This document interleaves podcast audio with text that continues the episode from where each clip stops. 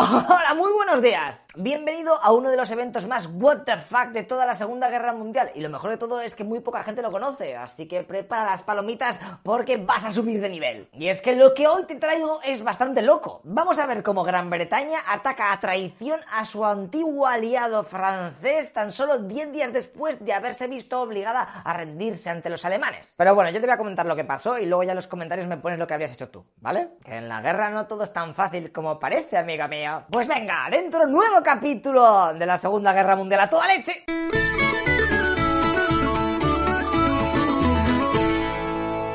A ver, ¿os acordáis que los alemanes habían invadido Francia y esta se había rendido, no? Eso espero, porque lo hemos visto en los anteriores capítulos. Que si hasta ahí llegas. Perfecto. El 22 de junio de 1940 se firmó el armisticio entre Francia y Alemania, dejando a Gran Bretaña mano a mano contra Hitler. En ese tratado que firmaron los gabachos se ponía que la flota francesa, eh, los barcos, quedarían a manos del nuevo gobierno de Vichy, el del general Petain, el cual era un colaborador de los nazis. Así que supuestamente ni los alemanes ni los italianos tenían en principio ningún interés por esa armada, o eso decían. Date cuenta que estaba casi como nueva, la guerra había sido tan rápida que prácticamente no la habían ni usado, y la verdad es que mmm, tenían buen material. Así que no era de extrañar que antes o después aquellos barcos uh, trajesen problemas. Churchill, que acaba de ver cómo su principal aliado desaparecía, temía que el armamento francés se volviese en su contra, y pronto dio la orden de llevar a cabo la Operación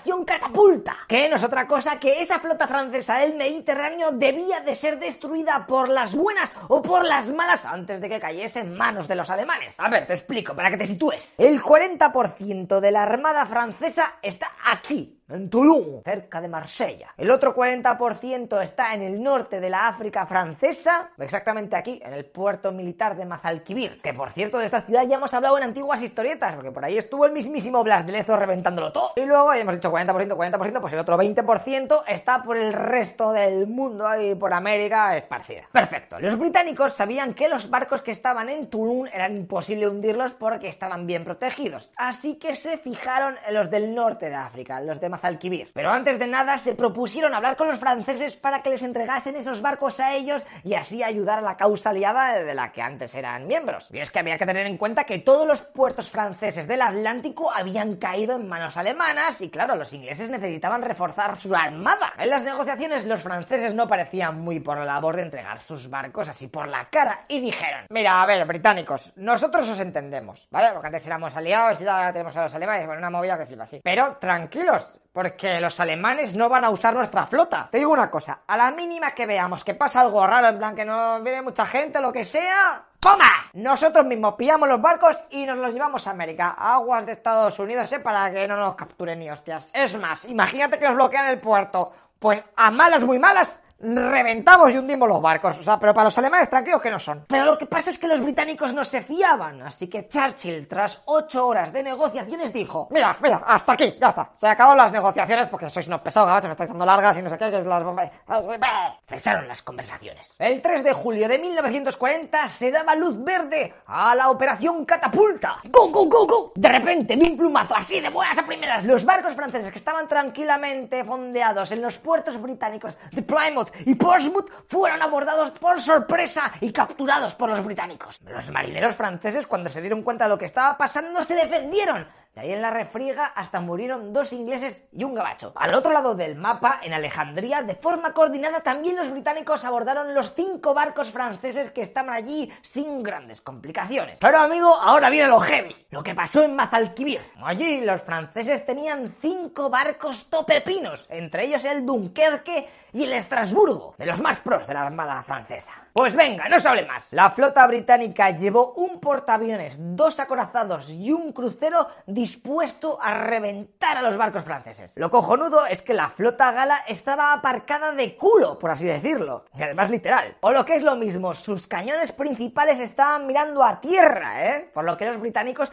tan solo iban a tener que disparar a saco ahí, porque antes que se giran, no sé qué, lo tienen hechísimo. Pues venga, a las 6 de la tarde los barcos ingleses se acercan y empiezan con el bombardeo al puerto. Claro, los franceses se quedaron en plan, ¿what? Y ordenaron rápidamente que los barcos saliesen de puerto para poder escapar. Pero claro, entre que la tripulación entra, que se enciende el barco, oye, ¿quién tiene las llaves? espera, que se me ha calado.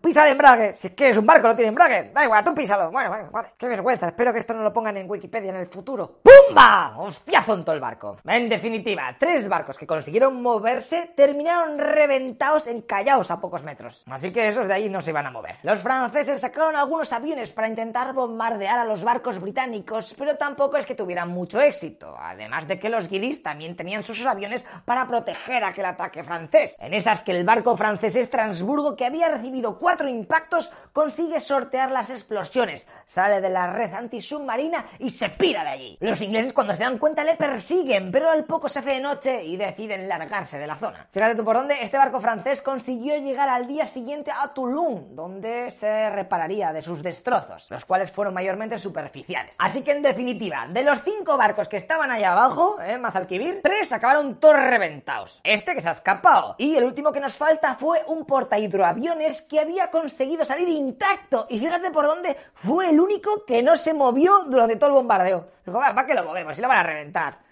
Ah, no le da ninguna. Madre mía, qué suerte estamos teniendo, loco. Lo que sale. ¡ah! Fuck yeah. El ataque británico había sido un total éxito, porque se habían cargado tres naves. Pero claro, ellos no sabían exactamente si su destrozo había sido decisivo. Así que por si las moscas se volvieron a presentar allí tres días después y bombardearon con torpedos al Dunkerque, que era el otro barco perpino que se había quedado allí. Lo cojonudo es que al final terminaron dando a un barco patrullero que estaba al lado, el cual estaba cargado hasta arriba de cargas de profundidad antisubmarina y aquello hizo catapum, hundiéndose y afectando al Dunkerque de rebote, que el pobre ya estaba para tirarlo. De todas maneras, luego te voy a contar qué sería de este barco. Chavales, chavalas, acabamos de presenciar la batalla naval con más bajas francesas de toda la Segunda Guerra Mundial. Fíjate que palmaron cerca de 3.000 franceses. Churchill sabía perfectamente que lo que había hecho era una guarrería, según sus palabras. Esta fue la decisión más odiosa, la más antinatural y dolorosa que me ha preocupado. Y para no acababa de reventar al que hacía poco más de una semana era su principal aliado. Y claro, este ataque hizo que las relaciones entre franceses y británicos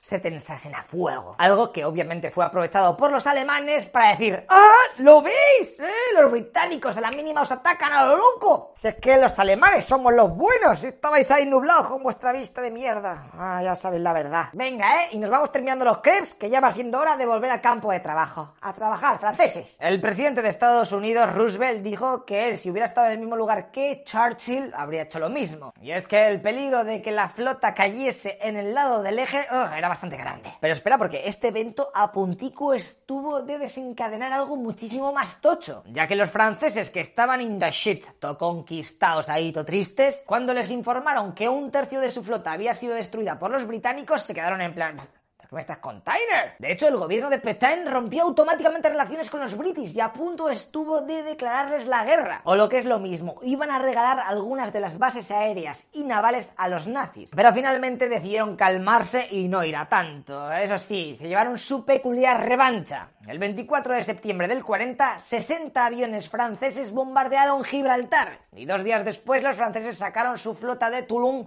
para enfrentarse con la británica. Pero finalmente eh, no llegaron a encontrarse. tú por dónde. Luego, con el paso de los meses, la cosa se calmó y los franceses fueron centrando su hate de nuevo hacia los alemanes. Como curiosidad te digo que el barco Dunkerque, eh, que le habían reventado dos veces, una luego con la explosión de su barco de al lado, bueno, pues los franceses rápidamente eh, se pusieron a repararlo. No sé si sabes lo que cuesta reparar un puto barco y los tiempos que llevan, pero mira, para que te hagas una idea, tardaron dos años en hacer solamente que pudiera cruzar el Mediterráneo hasta su base en Toulon, ¿eh? Para hacer los arreglos gordos. Cuando hicieron este trayecto, por si acaso volvían los británicos para terminar el trabajo, ¿eh? estuvo escoltado nada más y nada menos por cinco destructores, 65 cazas bombardeos, bueno, hay más gente. Pero bueno, tranquilos, ¿eh? El barco llegó sano y salvo el 20 de febrero del 42. Pero lo más gracioso de todo es que unos meses después, en noviembre, o sea, llegó en febrero, pues en noviembre, los franceses ordenaron reventar toda la flota de allí para que no cayese en manos alemanas. Así que tanto curro ahí reparando para que oh, finalmente el Dunkerque se quede tal que así. Madre mía. Así que sí, los franceses cumplieron la promesa de que antes de dar al enemigo sus barcos,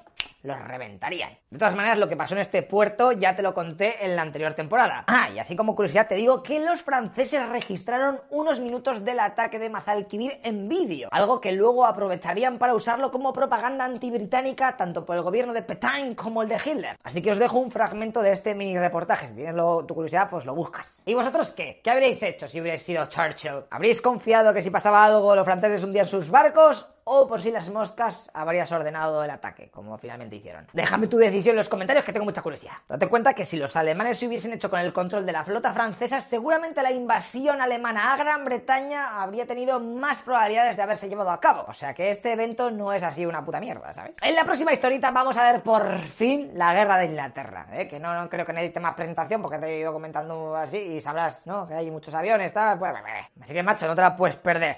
Venga, tíos. Hasta luego, Locopixas.